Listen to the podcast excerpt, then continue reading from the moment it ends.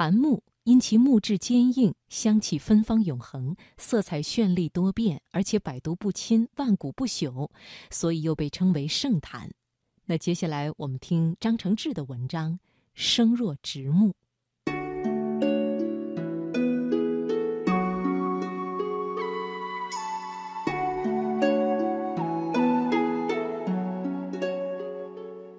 去年在南方，终于见识了从小听说的滕王阁。那天一同登阁的朋友中，有一位老书法家。眼望秋水长天，大家心情舒畅。我随口向老先生求教，从纸到墨，听他讲文房四宝的奥妙。滕王阁已然翻盖一新，阁中层层店铺林立，看见摆的镇纸光色新鲜。盘算是否也买一对。如今作家少文，个个的字都如鸡飞狗趴。我也一样，偶尔写字怨笔赖墨，而且只有一把英吉沙匕首压纸。足踏着滕王阁的地板，心里寻思：这镇纸只卖十多块，不能说好，但是带回去一对也算个纪念。老先生却摇头，认为粗瓷生铜不值一买。他说：“江西书家的案上没有这种次货，镇纸多用檀木自制。”我说：“我的字哪里要什么镇纸啊？砖头石头有一块足矣。”老先生沉吟半晌，说：“我给你做一对吧。”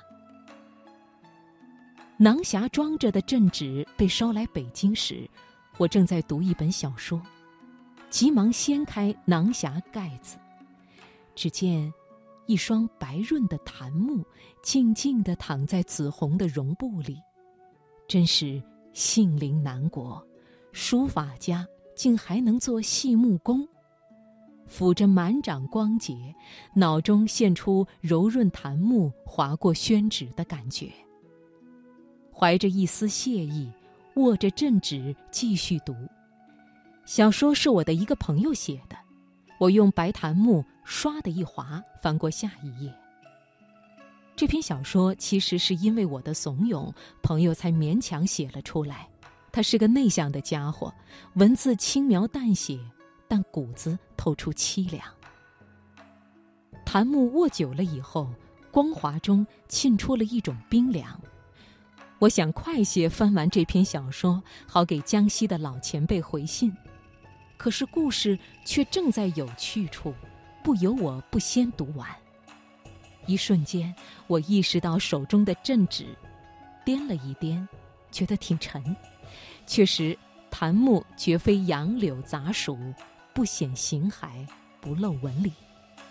这么一想，再掂掂手里小说，突然感觉我辈的感情娇嫩，不是吗？以前我的那些老石子。不更是又嫩又酸吗？于是丢开小说，摩挲着檀木镇纸，心里不禁佩服。世间最不外露的，怕就是这光洁之物了。其实当初斧子劈，奔子凿，它的内里该都是坑疤。囊匣下面附着一条墨纸，我取出来一看，原来是老先生的题字。直木顶千金，江西民谚。